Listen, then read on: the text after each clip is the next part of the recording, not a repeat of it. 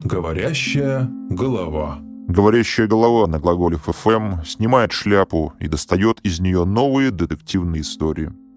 С вами Вадим Головин, частный сыщик. В этом выпуске я расскажу три истории о женщинах, которые оказались сильнее своих мужчин. Героини двух следующих историй нашли свой способ выжить. Выжить в мире мужчин. И знаете, кажется, по-мужски я готов не протянуть, а пожать им руку. Первая история. К нам в агентство пришел молодой мужчина. В руках он держал журнал.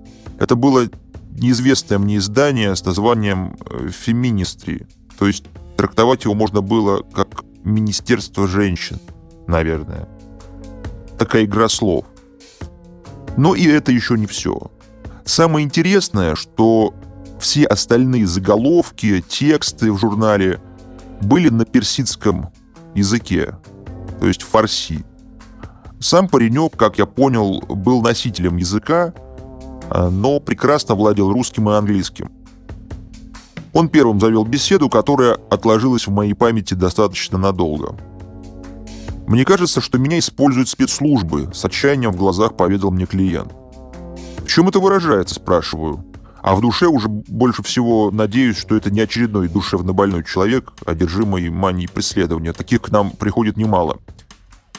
Все началось с того, что меня пригласили работать в одно довольно загадочное издание.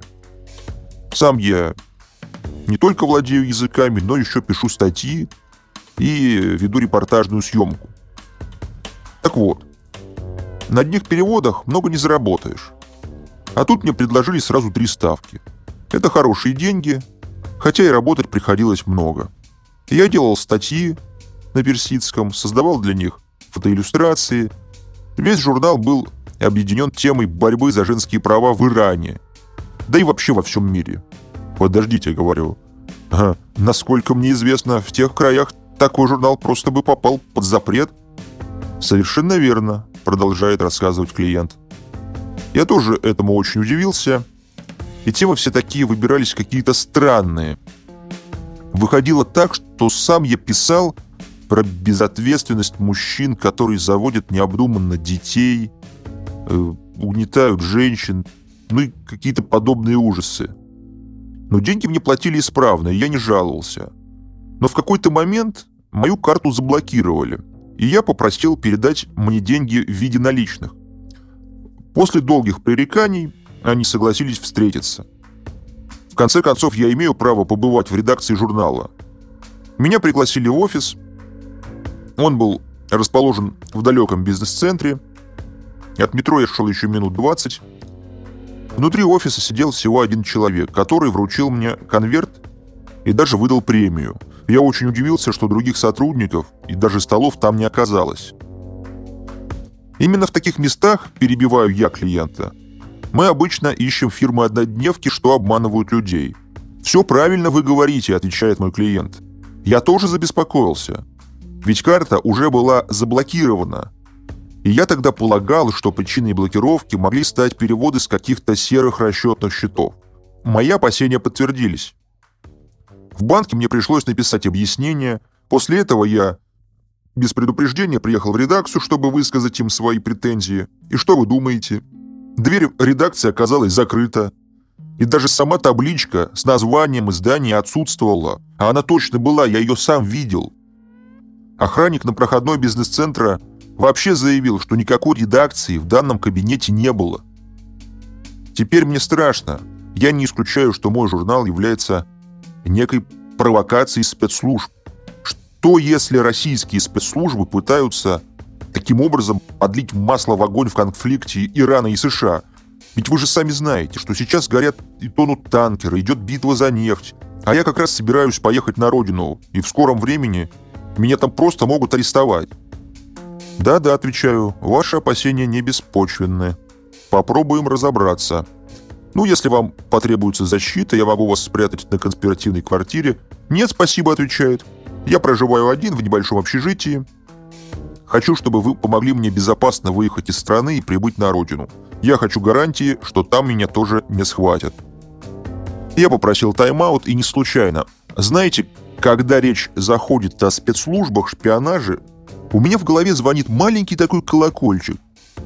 Вот в этот раз он звонил особенно сильно. Поэтому я решил отправиться вслед за этим клиентом. Оказалось, что он солгал мне. Никакого общежития не было.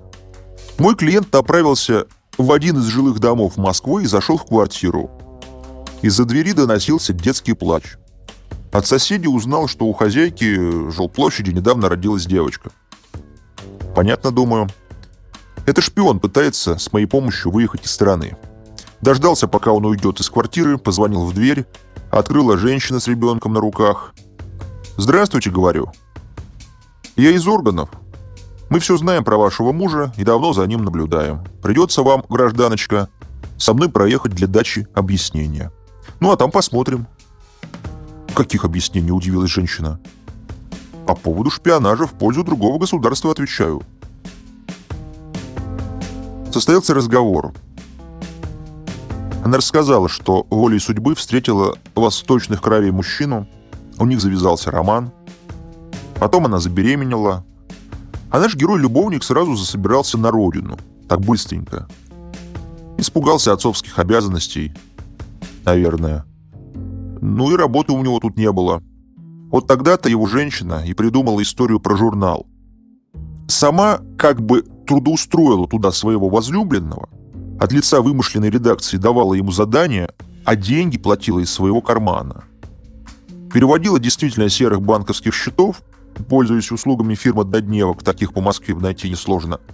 Тематика самого журнала тоже была выбрана не случайно, потому что в статьях сквозила мысль о мужском угнетении, безответственности, слабости и прочих сторонах.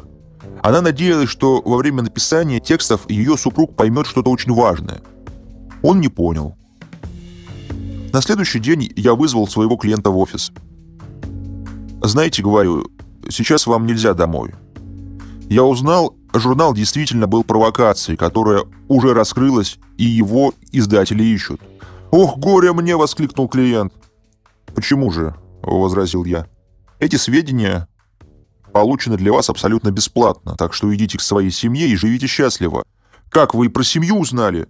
«Конечно, и еще много всего узнал. Тут я многозначительно посмотрел на клиента. Он поверил и ушел домой, где его ждали два любящих человека. История вторая. К нам в агентство обратился за помощью отец ребенка. Знаете, говорит, жена после развода не дает мне общаться с дочкой. Ну, наверное, не без всякой на то причины спрашиваю. Знаю уже я эти истории. Да нет, то есть э, развелись, ну, да и все, в общем-то, нет никакой причины. Раз никакой причины нет, отвечаю, значит, едете в детский сад и просто после занятий забираете ребенка себе. Прав вы родительских не лишены, Значит, по закону имеете право с ребенком общаться. Да, если бы все было так просто, возражает клиент. Она после развода связалась с каким-то отморозком. Знаете, такой тип из 90-х годов. Здоровый, на огромном внедорожнике. Мне угрожает, звонит. Так в итоге мою машину спалил, меня чуть не задавил, когда я к ребенку в гости шел. У меня и запись видео есть, где он из окна машины в меня стреляет. Слава богу, что не попал. Я заявление писал, до толку, отказали. Сказали, когда убьют, тогда к нам и приходите, все в таком духе. Ладно, говорю. Что известно еще о нем? Зовут Олегом. Ездит на этом, как его, курзаке наглухо тонированном. Номера все затертые, вечно грязью замазанные, голос быковатой борзой. Какой-то даже неестественный. Как это, спрашиваю, неестественный? Ну уж больно он по манере общения на блатных вот этих персонажей из фильмов похож. Я вместо себя юриста к жене отправил, так он, этот Олег, мне перезванивает. Ты, говорит, ко мне больше хомячков не присылай. Я в детстве их отлюбил, прям цитатами сыплет. Урод моральный. Небось, на бригаде рос, хамло. А я из семьи такой, где даже слово «дурак» ругательным считалось, не говоря уже про матерные ругательства. А этот так меня вообще тройным матом кроет. Хорошо, говорю. Посмотрю я на этого вашего Олега. Возможно, пообщаемся. Вадим, вы только поосторожней. Он человек криминальный, отмороженный. Голову прострелит и не задумается. Да я уж стрелянный, говорю, газом травленный, КамАЗом надавленный. посмотрим на вашего Олега, поедем. Для начала решил написать этому Олегу, так, мол, и так, ты чих будешь, за кого базар держишь, ну и все в таком духе. Есть, говорю, необходимость с тобой, Олег, встретиться и в понятийном ключе разобрать ситуацию с ребенком. Олег сразу же согласился. Я надел свой старый кожаный пиджак, очки, взял с собой двух крепких ребят, приехали. Олег ждал нас в машине во дворе дома. Я постучал в тонированное окно. Стекло слегка опустилось, глаза мои встретились с черным дулом травматического пистолета. «Убери оружие», — говорю. «Я от отца ребенку хочу для начала передать фотографию. Неужели это повод в людей стрелять?» Из окна просунулась рука в черной кожаной перчатке. Я успел рассмотреть эту руку, казалось, что перчатка сидела слегка свободно. Возникло странное ощущение. Номеров на машине не было вовсе. «Выходи», — говорю. «Олег, потолкуем нормально. Можем с глазу на глаз». Олег в ответ промолчал и закрыл окно. «Ну что, — говорю парням, — давайте на таран брать.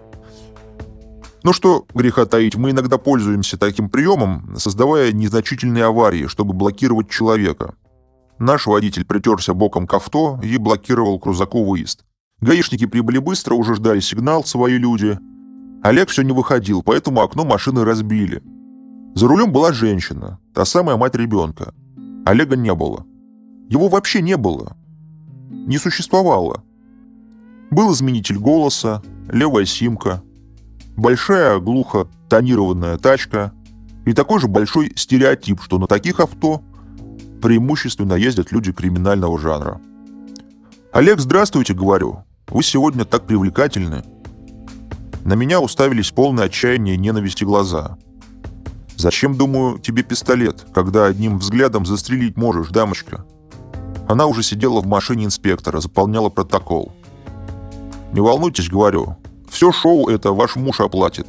А она в ответ. Дочку я не отдам. Почему вы так поступаете? Ведь ваши отношения с мужем не повод для запретов на встрече с ребенком. В ответ она обнажает огромный шрам на боку, когда он избил меня в первый раз, говорит мне женщина, я стерпела. Потом было сломанное ребро, больницы. Дочь все видела, мы развелись. Потом он пришел к дочке на день рождения и избил меня там. Бил ногами, по голове, по лицу, в живот. Бил куда придется и со страшной силой. Я поклялась, что убью его. Но вот, как видите, не убила. «Вы не убили, — говорю, — так Олег бы мог». Она мне не ответила. А я просто уехал в тот день домой и как следует напился. Знаете, история с этим Олегом тянет на целый фильм. Только ведь зрители не поверят. Как всегда скажут, что выдумка сценаристов. Так что до новых встреч. С вами был Вадим Головин и его программа «Говорящая голова».